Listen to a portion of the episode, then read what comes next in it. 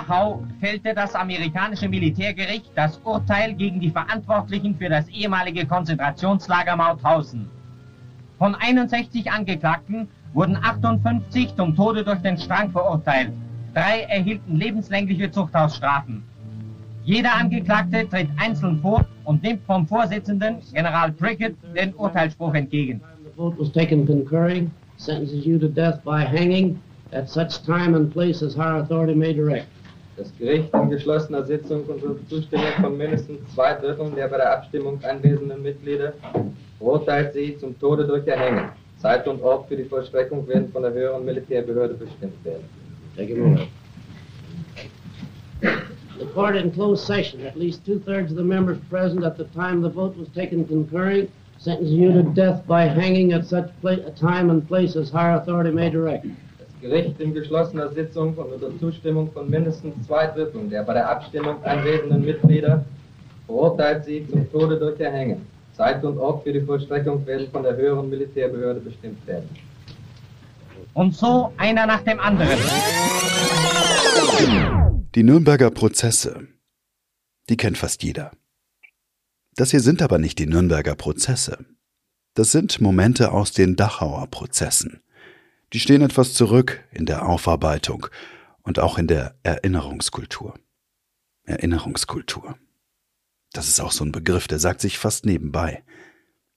Und dabei füllt er ganze Leben. Aber komme ich später noch zu. Jedenfalls ist es in diesen Prozessen nicht nur um die Kriegsverbrechen in Dachau gegangen. Zum Beispiel sind 1947 auch die Mauthausen-Täter vor Gericht gestellt worden. Und mit ihnen die Täter aus den KZ-Außenlagern.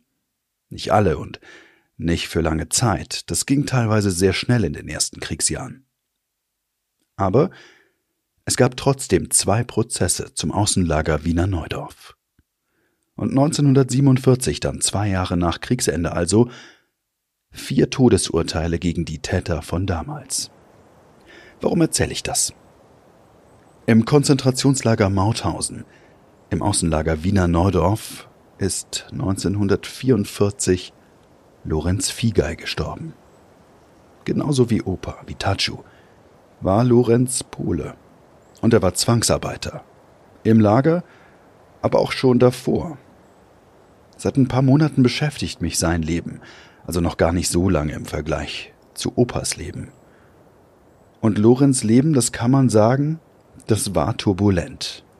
Ähnlich wechselhaft wie Opas Vergangenheit, allerdings aus einer völlig anderen Perspektive. Obwohl eben beide aus Polen gekommen sind und sogar recht nah beieinander zur Welt kamen, aufgewachsen sind. Ihre Leben, die sind gewissermaßen parallel verlaufen, aber völlig anders. Dieses Mal geht's um einen Perspektivwechsel, voller Ungereimtheiten und Unrecht.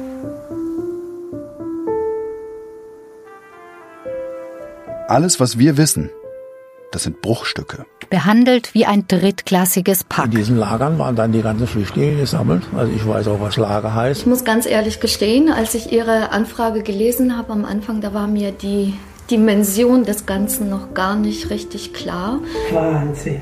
Aber von solchen, von solchen Orten hat er nicht erzählt. Nie. Das erste Suchbüro, das war damals in London. Es geht darum, dass einfach Menschen aufgrund ihrer Rasse, ihrer Religion, ihrer Herkunft verfolgt Es gibt werden. immer noch Erstanfragen, tatsächlich. Da hat noch nie jemand nachgefragt, das stimmt. Die Männer waren ja alle im Krieg bei der deutschen Wehrmacht, also es haben die Arbeitskräfte gefehlt. Mit Umsiedlungen und Vertreibungen erzeugten Himmlers Volkstumskämpfer Angst, Unruhe und Chaos. Es ist eigentlich schade, dass man viele, viele Fragen offen gelassen hat. Er hat immer gesagt, meine Heimat ist in Polen, aber meine Familie ist deutsch. Und ich finde, darüber zu reden, das lohnt sich.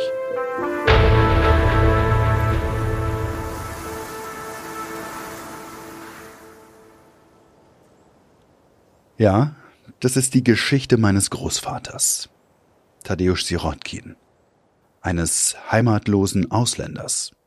Wir nannten ihn Tatschu.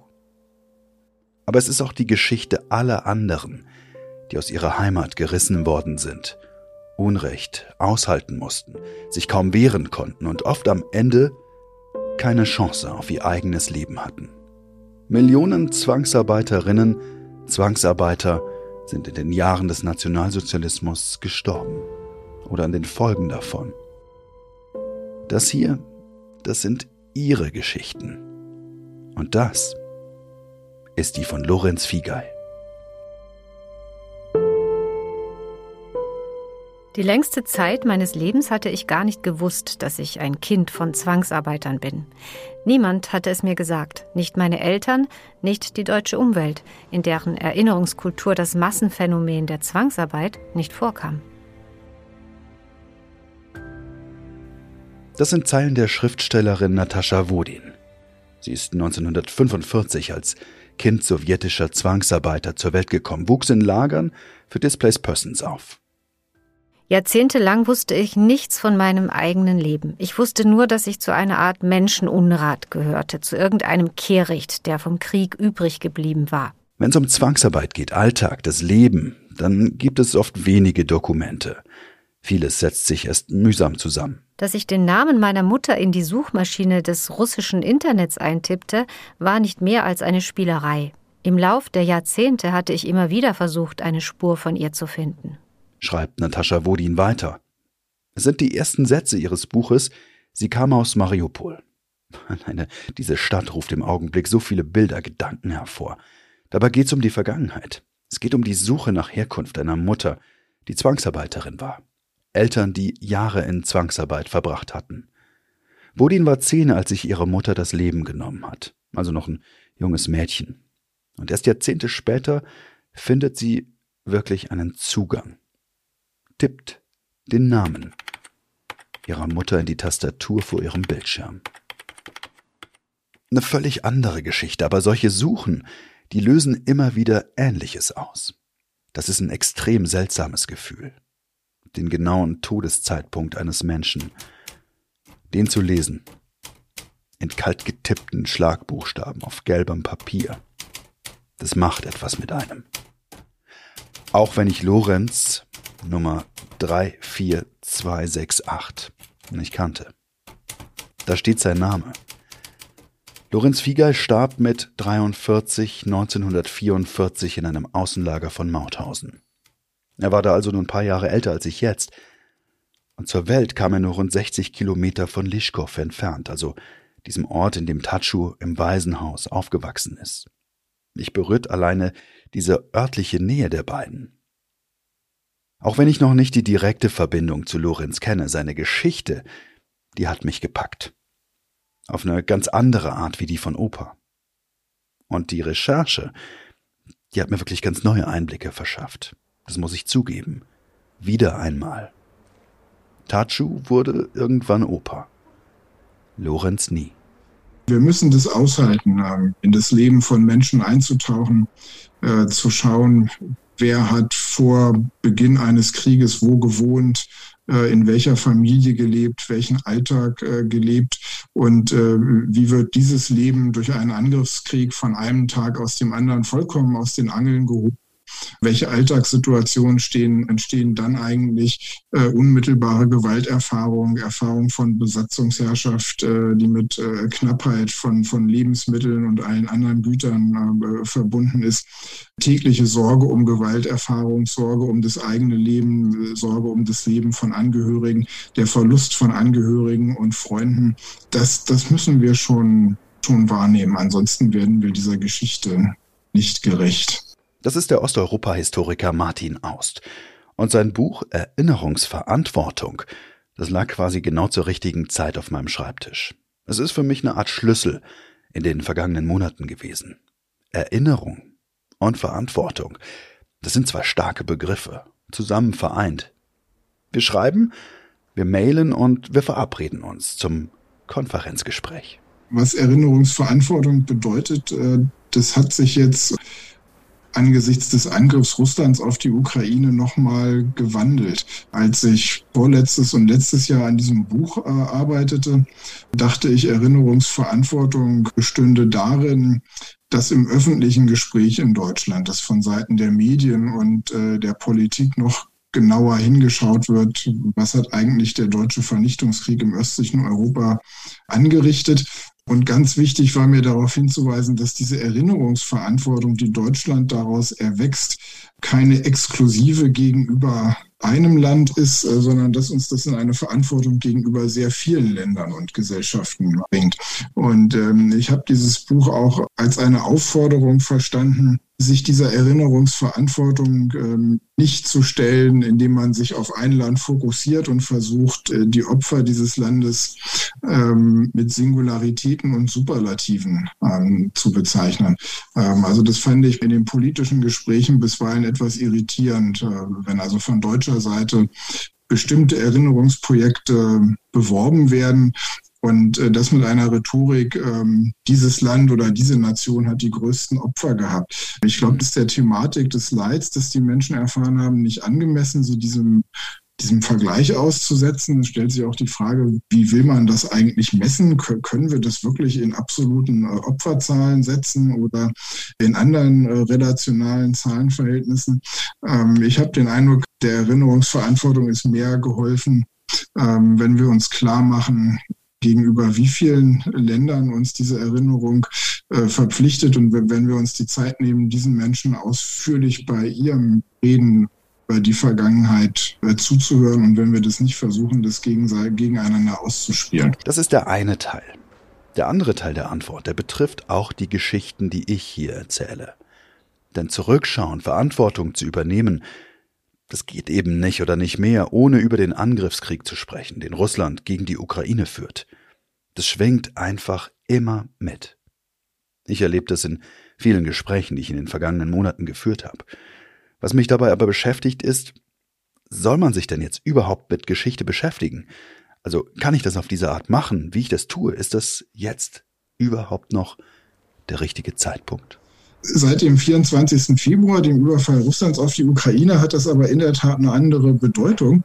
Und äh, so wichtig das in der Tat ist, äh, jetzt auf die Menschen aus der Ukraine zuzugehen und, und ihnen äh, zuzuhören, so sehr habe ich auch den Eindruck, dass die Vergangenheit äh, dabei immer mitschwingt.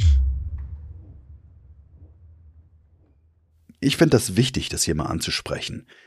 Denn ich muss auch zugeben, dass Erinnern immer wieder Kraft kostet. Da sind schon viele Tage dabei, die sind nicht einfach. Wenn man dann tief in Dokumenten voller Grausamkeiten steckt und parallel läuft das alles auch auf dem Smartphone ab, auf dem Fernseher, in Zeitungen, im Radio, auch in wissenschaftlichen Gesprächen, so wie bei Martin Aust. Massenerschießungen in den 1940ern, Folter, früher. Und jetzt genau dasselbe. In unseren 2020ern. Aber manchmal, und das gehört eben auch dazu, ist dann einfach die Zeit da, das auch mal sacken zu lassen. Das war so in den vergangenen Monaten. Dann geht's auch einfach nicht weiter. Im Moment ist es still in meinem Mailfach geworden, obwohl ich noch ein paar offene Fragen zur Oper habe, das gebe ich zu. Aber es gab jetzt wirklich länger keine neue Antwort mehr. Also habe ich meinen eigenen Nachnamen in die Suchfelder eingetippt. Ich habe das schon öfter gemacht. F I G A J. Bislang war das eigentlich immer weniger aufschlussreich, auch wenn der Name relativ selten ist. Aber jetzt ist es anders. Ich lese nämlich das hier. 9. Juni 1944. Der Pole Figai, Lorenz Nummer 34268 geboren am 6.8.1900 in Ugrzele, ist am 9. Juni 1944 um 7.30 Uhr verstorben. Eingewiesen 5.8.43 Stammblock Außenkommando Wiener Neudorf. Unterzeichnet der Blockführer.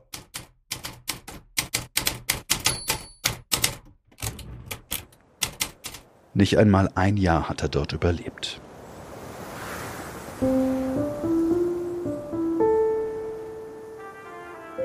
Ich habe Wiener Neudorf ehrlich gesagt nicht gekannt. Das war ein sehr kleines Außenlager des Konzentrationslagers Mauthausen. Seitenweise lassen sich da Gräueltaten nachlesen, und zwar en Detail. Das ist ganz anders, als ich das von Opas Leben kenne, der Recherche über ihn, über seinen Alltag als zivilem Zwangsarbeiter, da finde ich immer nur mühsam Versatzstücke. Der Wikipedia-Artikel zur Spinnfaser AG, der ist ein gutes Beispiel. Also diese Fabrik, in der Opa als Zwangsarbeiter in Kassel war. Dieser Wikipedia-Artikel, der beschreibt mit keinem Wort die Jahre der Zwangsarbeit. Da steht nichts. Es gehört ja leider auch zu den beschämenden Seiten der deutschen Erinnerungskultur, dass diese Gruppe von Verfolgten und Opfern auch sehr spät Aufmerksamkeit äh, erhalten hat. Gerade in Bezug auf Polen. Warum ist da diese, diese Annäherung nach wie vor im Jahr 2022 so wahnsinnig schwer? Das ist eine gute Frage. Ich äh, könnte mir vorstellen, dass das mit Scham und Beschweigen zu tun hat.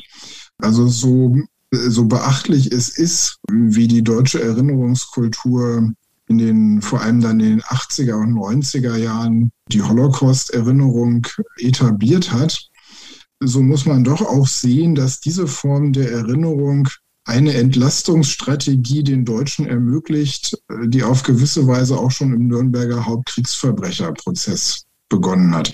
Äh, nämlich eine Entlastungsstrategie, die die Taten einem überschaubaren Kreis von Tätern anlastet.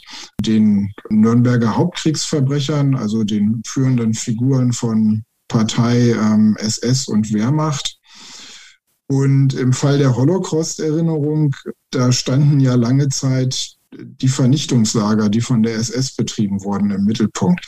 Und äh, das erlaubt den Deutschen, sich vorzustellen, äh, dass die Täter im Grunde genommen eine überschaubare Gruppe von fanatisierten Nationalsozialisten ähm, gewesen ist. Und dann kann man gedanklich eine Trennung vornehmen zwischen diesen nationalsozialistischen Tätern und der großen Gruppe der deutschen Bevölkerung. Ich bin kein Historiker. Das habe ich häufig genug gesagt. Ich kann das nur auf mich wirken lassen, versuchen, das zu verstehen. Und natürlich, natürlich ist das nur eine Antwort von vielen. Als Lorenz im Juni 1944 in Wiener Neudorf stirbt, da waren zwischen 2221 und 2844 Menschen interniert. Ich finde, das muss sein, diese Zahlen so exakt zu nennen, denn jede einzelne Zahl ist eben ein Schicksal. Und viele von ihnen waren wie Lorenz und wie Opa aus Polen. Sie waren oft vorher zivile Zwangsarbeiter, haben aussichtslos geschuftet für einen Rüstungswettlauf, der immer weiter ins Unglück geführt hat. Und das ist ein Moment, der mich dann packt. Irgendwie sind es doch immer wieder parallele Leben. In einem Fall endet es im Guten, auf der anderen Seite im Tod. Dazwischen Wimpernschläge des Glücks.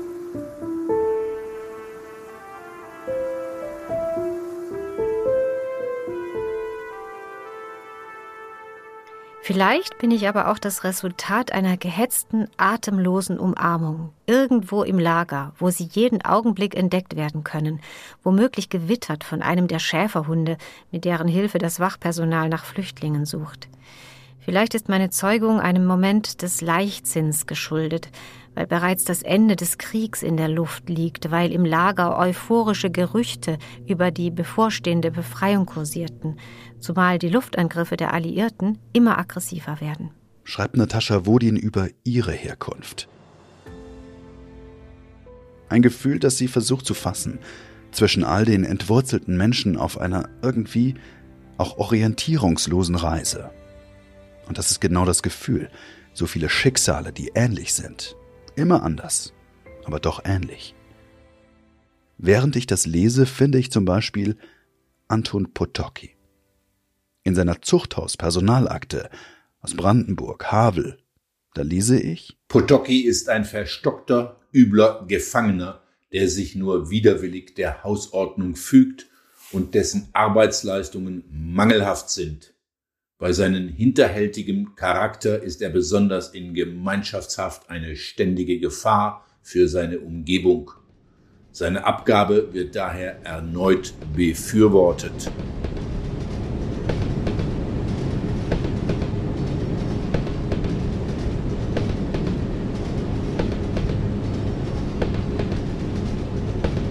Kurz Konzentrationslager. Und zwar Wiener Neudorf. Der Weg führt ihn über Sachsenhausen. Potocki ist Pole. Landarbeiter steht da. Angeblich eine kriminelle Laufbahn. Eine Blaupause. Ein Muster, das sich immer wieder wiederholt. Potocki, klarer Blick, breites Kinn, dunkle, kräftige, zurückgekämmte Haare. So guckt er mich von einem Foto aus an. Im Lager muss er eine Mütze tragen. Ein Wachmann reißt sie ihm vom Kopf, wirft sie weit weg. Über die Absperrung, die Postenkette, lese ich. Potocki muss sie holen und wird mit einem Kopfschuss getötet. Er wird 29. Die nüchterne Leichenschau hält Folgendes fest und Vorsicht. Die nächsten Sätze sind nicht ganz einfach zu ertragen.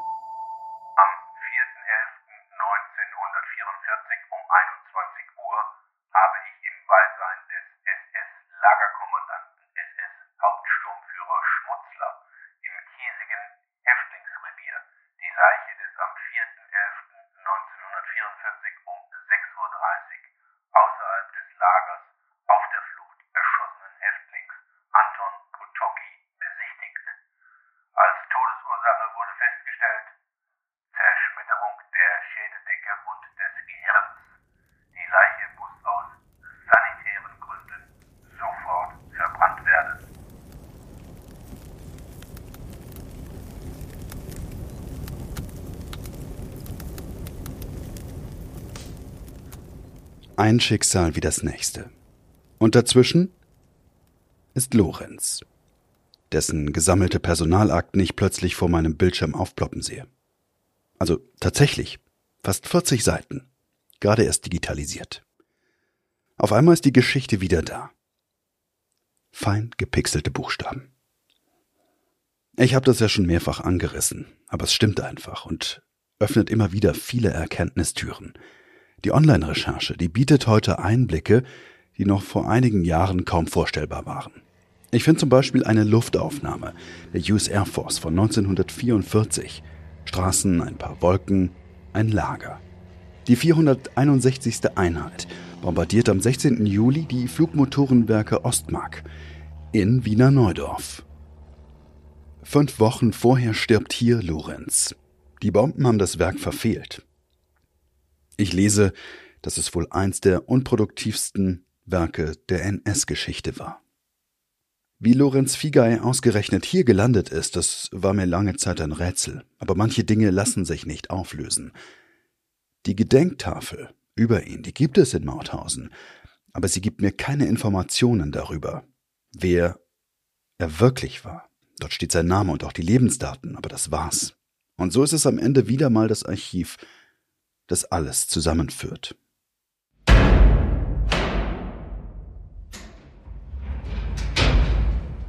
Der Verurteilte wird aus der Haftanstalt Alt-Moabit eingeliefert. Die erkannte Gefängnisstrafe ist nach deutschen Gesetzen einer Zuchthausstrafe gleichzustellen.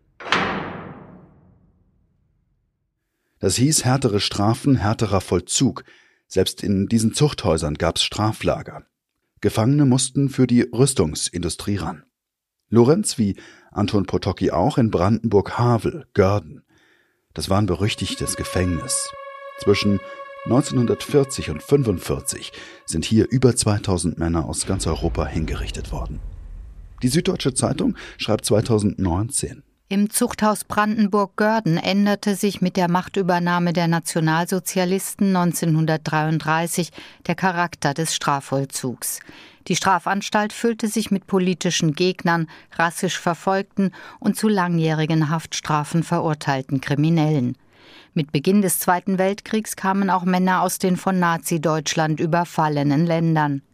Ab 1940 befand sich im Zuchthaus eine der zentralen Hinrichtungsstätten der NS-Justiz. Am 27. April 1945 befreiten Einheiten der Roten Armee die Gefangenen.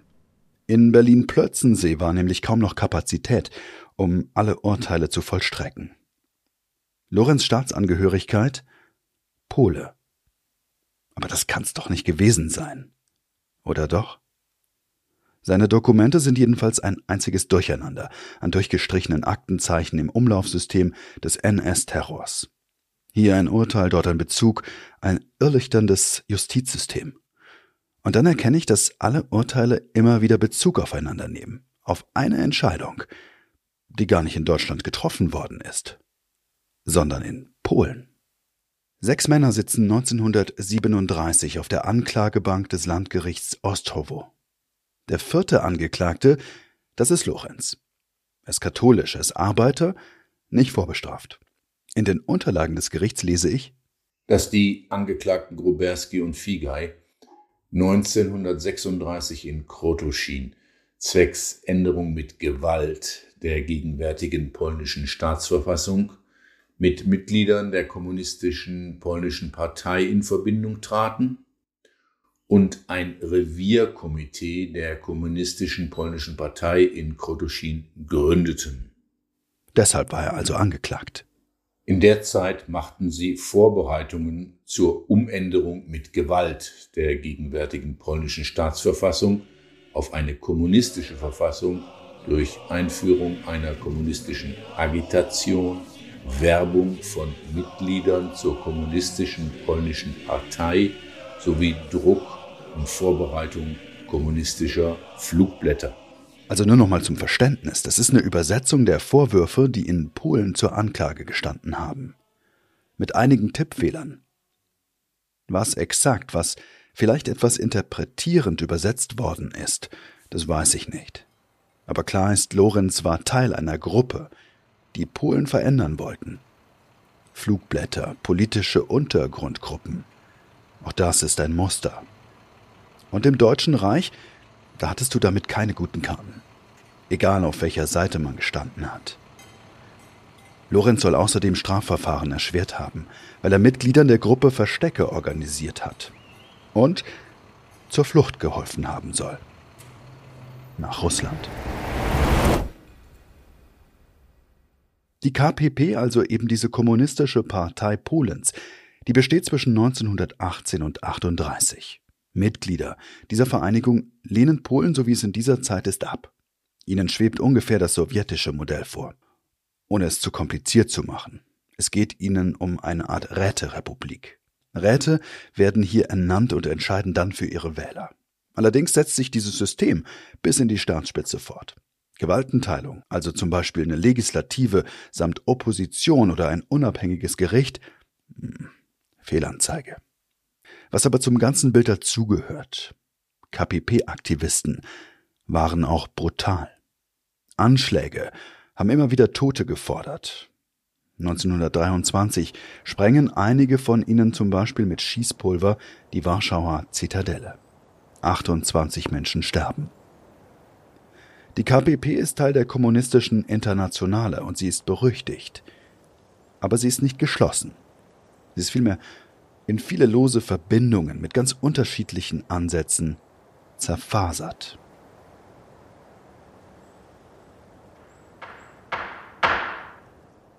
Lorenz wird in Polen zu acht Jahren Gefängnis verurteilt. Das Urteil wird noch einmal angepasst auf fünf Jahre. Lorenz verliert außerdem alle bürgerlichen Ehrenrechte. Nichts Ungewöhnliches in so einem Prozess. Ein Jahr später, 1939, beginnt dann der Krieg. Deutschland überfällt Polen. Und alles ändert sich. Lorenz kommt in diesen Wirren frei. Was er dann versucht, liest sich in den Archivdokumenten aus der Haftanstalt Altmoabit, Berlin, ziemlich abenteuerlich, aber am Ende doch nachvollziehbar.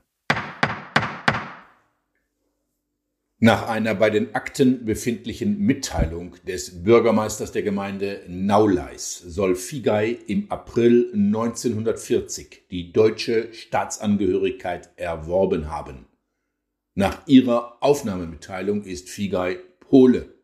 Falls er Pole ist, bitte ich um Mitteilung, in welcher Strafanstalt die Strafe zu vollstrecken ist. Ausweislich der Akten ist er nicht vorbestraft. Da geht also einiges durcheinander. Das so straff und bürokratisch organisierte Deutsche Reich stößt bei Einzelschicksalen schon in den ersten Kriegsjahren immer wieder an seine Grenzen. Das liest man ziemlich häufig. Später werden frühere Dokumente dann rangezogen, aber nicht jeder Büro- oder Anstaltsleiter hat natürlich das volle Bild. Was passiert? Man klammert sich an Rasse, in blindem Gehorsam, immer wieder, auch bei Lorenz, der die Nazis wohl als Zwangsarbeiter bei Rheinmetall Borsig im Oktober 1941 in Berlin-Tegel auffällt. Dort war er sieben Monate aus dem Fokus geraten, wohnt in einem Polenlager. Einen Monat später wird die Übersetzung der Strafe aus Polen angefordert.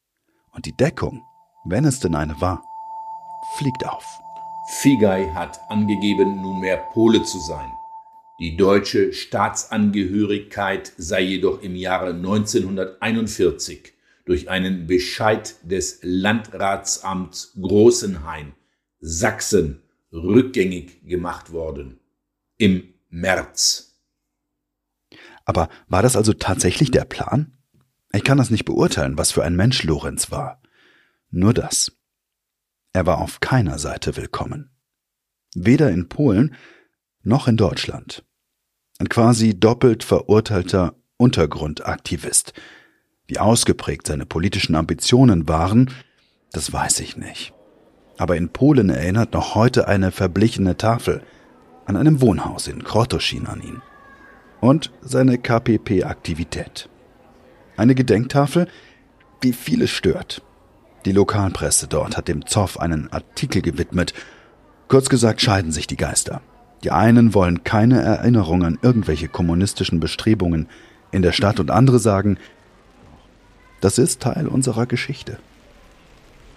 Und weil sich das Haus in privatem Besitz befindet, hängt das Schild immer noch, wenn auch ziemlich verwittert.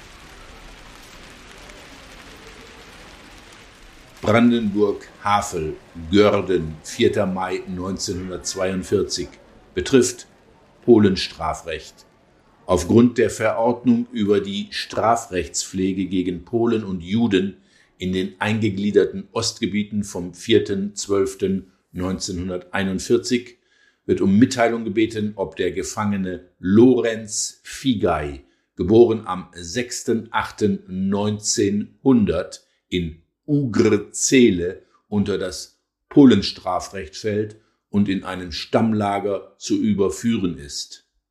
Während Opa Tachu also in Kassel ist, als ziviler Zwangsarbeiter seinen Lageralltag leben muss, wird Lorenz Zwiegei in Berlin verhört.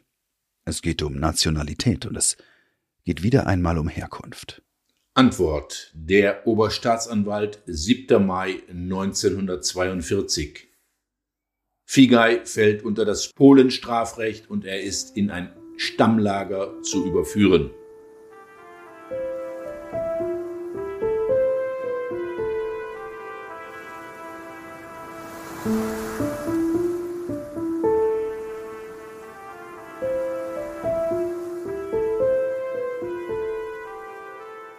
Gegensatz zu Tatschus Dokumenten liest sich das Leben von Lorenz in den Dokumenten, die ich habe, völlig anders. Die Justiz und die Todesmaschine des NS-Terrors, sie spielt die entscheidende Rolle. Politische Haft. Wer einmal in dieser Ecke steht, der kommt da kaum noch raus.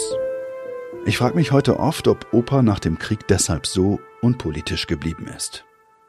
Ich war zwar noch klein, noch jung, aber ich habe auch heute nicht wirklich eine Idee, wie er eingestellt gewesen sein könnte. Sozial, das ist klar. Aber sonst? Vielleicht tatsächlich einfach ziemlich unpolitisch, weil diese dunklen Jahre ihn geprägt hatten, weil er still war und blieb. Und Lorenz? Es ist immer noch seltsam befremdlich und beängstigend zugleich, den eigenen Nachnamen in solchen Dokumenten zu lesen, immer wieder die gleichen Tippfehler zu sehen, mit denen ich mich heute noch immer auseinandersetzen muss. Figei. J. Kein Y am Ende. Jetzt, wo ich Lorenz Leben etwas besser kenne, weiß ich, Opa hatte viel Glück. Immer und immer wieder. Und je länger ich seine Geschichte zusammensetze, sie lerne zu begreifen, damit umzugehen und seine Erlebnisse in meine eigene Erinnerungskultur einzubinden, desto deutlicher wird mir das. Der Sohn eines von den Nationalsozialisten inhaftierten Norwegers hat einmal bei einer Gedenkveranstaltung gesagt, sein Vater sei als Widerstandskämpfer zu Tode verurteilt und im April 1945 aus der Todeszelle befreit worden. In der Süddeutschen Zeitung steht dazu 2019 folgendes Zitat. Es ist weiterhin wichtig, dass wir uns daran erinnern. Immer noch finden Kriege statt, weiterhin herrschen Diktatoren und weiterhin gehen Menschen in Gefangenenlagern zugrunde.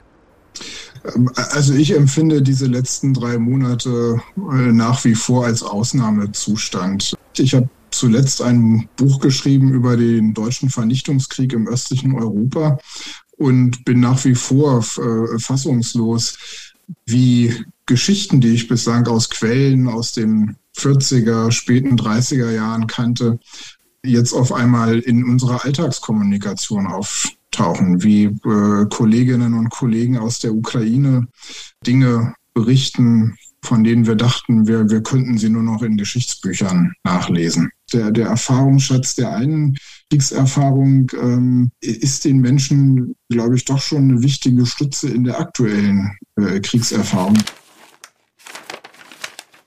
Lorenz Fiegei stirbt in Wiener Neudorf an Herzschwäche. Exakt zur halben Stunde. Wie so viele mit und neben ihm. Im Totenbuch von Mauthausen füllt er eine nüchterne Zeile. Eben eine halbe Stunde. Der Lagerarzt, der seinen Tod festgestellt hatte, der wartet ein Jahr später bereits in Mauthausen auf die letzten Gefangenen. Die mussten 13 Tage auf einem der vielen Todesmärsche zum Ende des Zweiten Weltkriegs das Lager wechseln. Endlose, aussichtslose Schicksale. Sie sind verblasst, aber sie sind nicht verstummt, denn sie erinnern mich heute daran, zu was Menschen fähig waren. Nur deshalb, weil auf einer Karte die falsche Nationalität, der falsche Glaube vermerkt war. Aus welchem Grund auch immer. Parallele Leben, Schicksale, Wiederholungen, damals und heute. Deshalb müssen wir hinschauen und Dinge benennen, damit sie sich eben nicht immer wieder wiederholen. Und sie lösen bei jedem etwas anderes aus. Aber das ist wirklich eine andere Geschichte. Nächstes Mal.